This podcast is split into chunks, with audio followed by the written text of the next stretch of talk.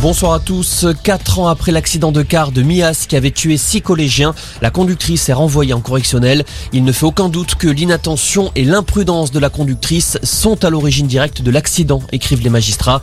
Le car avait percuté un TER alors que la barrière du passage à niveau était vraisemblablement fermée, contrairement à ce que dit la conductrice. Alors comment réagissent les familles de victimes à ce renvoi en correctionnel? Écoutez la réaction de Fabien Bourgeonnier, le père de Loïc, l'une des victimes de ce drame.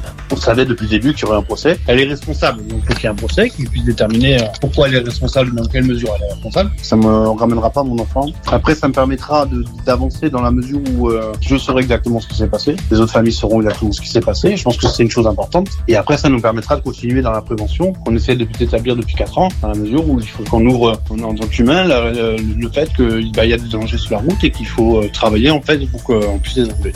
L'audience de la conductrice aura lieu le 29 avril devant le tribunal de Marseille. Cédric Jubilard sera fixé sur son sort vendredi. La chambre de l'instruction de la cour d'appel de Toulouse examinait aujourd'hui sa nouvelle demande de remise en liberté. Cédric Jubilard est accusé du meurtre de sa femme Delphine et disparu depuis plus d'un an dans le Tarn. La crise sanitaire et le nouveau protocole dans les écoles. À partir de vendredi, après une contamination, chaque élève de la classe devra réaliser trois autotests à quelques jours d'écart. Il s'agit du troisième protocole en une semaine.